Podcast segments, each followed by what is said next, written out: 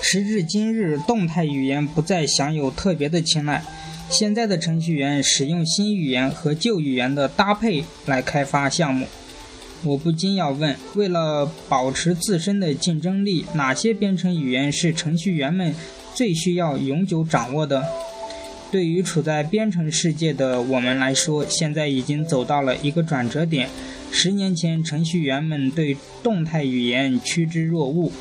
对我们中的大部分人来说，动态语言不仅使编程变得更加简单，同时也意味着一种时尚。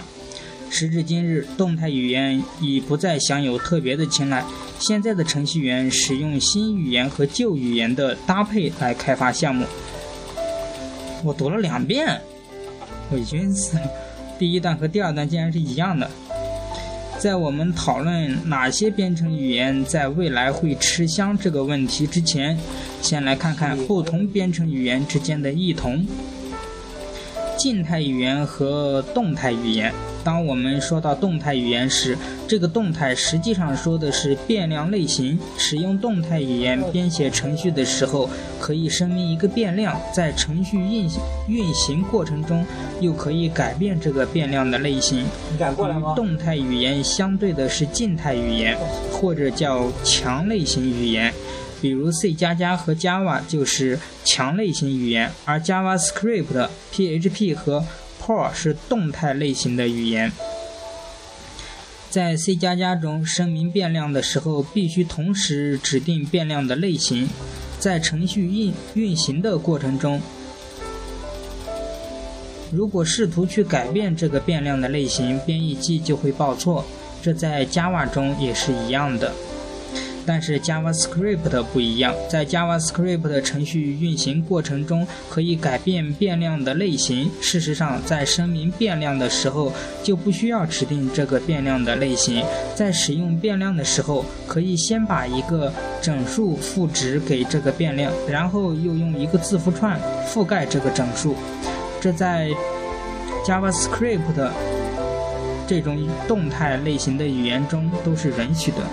尽管动态语言在最近才大行其道，可实际上这个概念在五十年前就已经提出来了。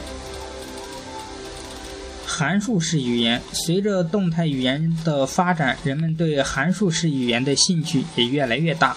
在函数式语言中，函数本身可以被存储在变量中，存储在变量中的函数又可以作为参数传递给另外的函数。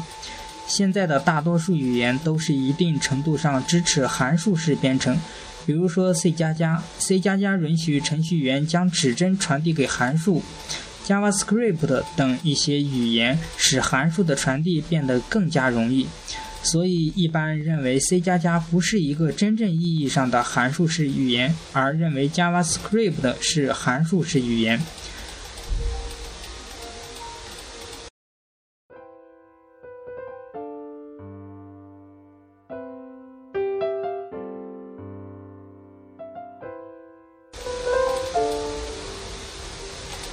Java 在二十世纪九十年代中期横空出世的时候，人们对它不是直接将代码编译成汇编语言这一点十分在意。和 C 加加相反，Java 在编译的时候先把程序编译成一个叫字节码的中间代码，在运行的时候，系统调用虚拟机执行字节码，有时候甚至只是将字节码。编译成汇编代码，这种编译方式刚刚出来的时候，程序员们抱怨其速度慢。当然，现在已经不成问题。许多语言采用虚拟机的方式运行，比如说前面提到的 Java、C# 等。现在这种类型的语言在速度上得到了长足的发展。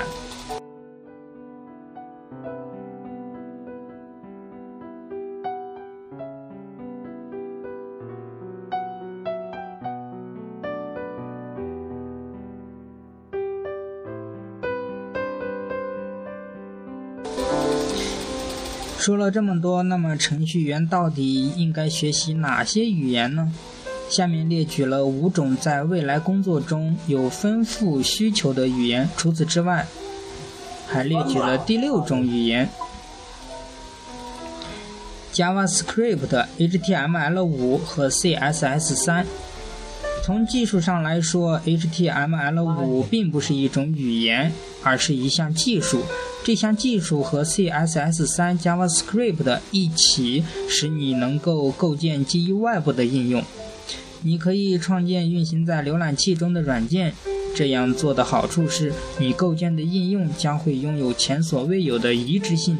几乎可以在所有的设备上运行，包括手机。几年前，Facebook 开始使用 HTML5 来构建他们的手机应用，他们超前了这个时代。那时 HTML5 还不成熟，一段时间后，他们回归了传统模式。过去两年中，浏览器纷纷开始实现最好的 HTML5 技术，对 JavaScript 的需求随之增加。如果想保持你的竞争力，这是一项你必须学习的技术。在服务器端，很多大公司以 Not 点 JS 的方式使用 JavaScript。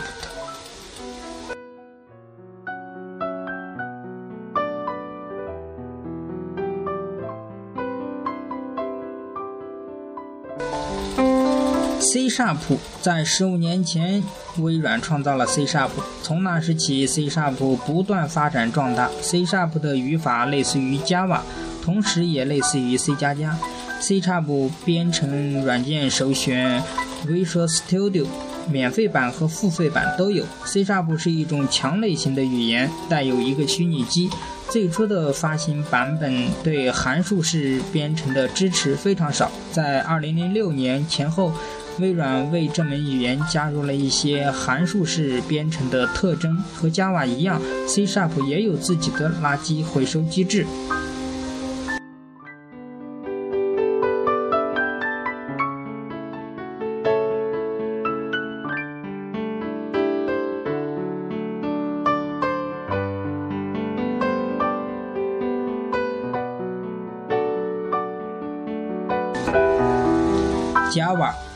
Java 即将迎来自己二十岁生日。时至今日，Java 还在不断的发展成熟。在二零零四年，我的一位同事说，这是一门玩具语言。经历了早期的成长之痛，Java 早已不是一门玩具语言，它支撑起了不可不可胜数的网站和数据库。开源 Office 套件也是用 Java 开发的。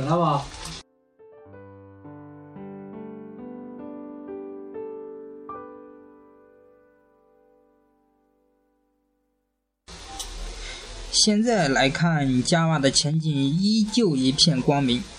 Java 是一种强类型的语言，运行在自带垃圾回收机制的虚拟机中。尽管不是一种函数式语言，还是带有一些函数式编程的特征。PHP，PHP 是一种易用的通用编程语言，其语法和 Java、C 加加类似。在一个非常简单的层次上来说，PHP 用于在网页中嵌入可变化的文本内容。比如说，你在网页中可能存在打印当前日期的 PHP 代码。当你把网页代码送到浏览器，相应的 PHP 代码就会在屏幕上打印出当前的日期。PHP 能做的远比在网页上打印日期要多得多。PHP 的内库能够操作数据库，几乎你想你能想到任何数据库，它都能处理，能进行科学计算，能处理文本。PHP 的未来依旧一片光明。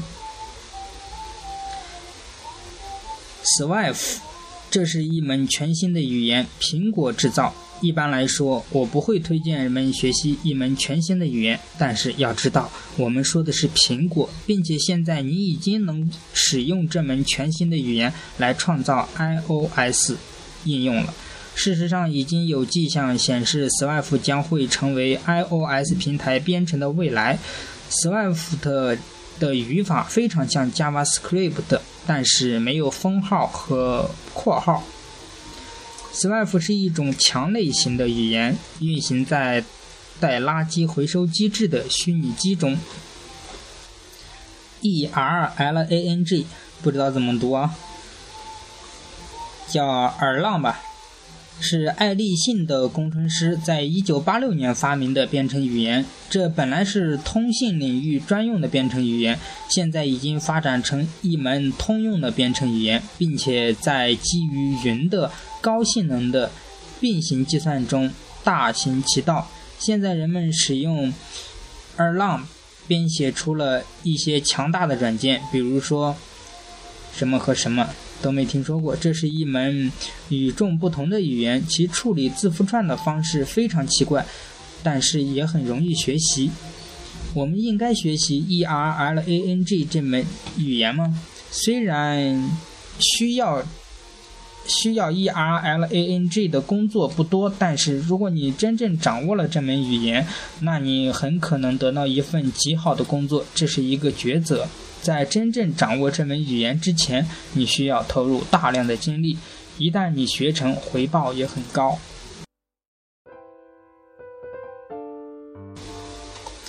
程序员肯定是在哪都能找到工作的，但不一定是你特别喜欢的职位。关键还在于学习真正能用得着的技术。找到那份属于你的好工作，学习 JavaScript、C Sharp、Java、PHP，甚至包括 C 加加，不会有错。如果你开始学习 Swift，未来的就业形势一片大好。如果你想尝试一把高性能编程，看看 ERLANG，尽管需要这种语言的工作可能不不会马上出现，不管你现在。致力于哪一门语言，都要脚踏实地的学到精，这是关键。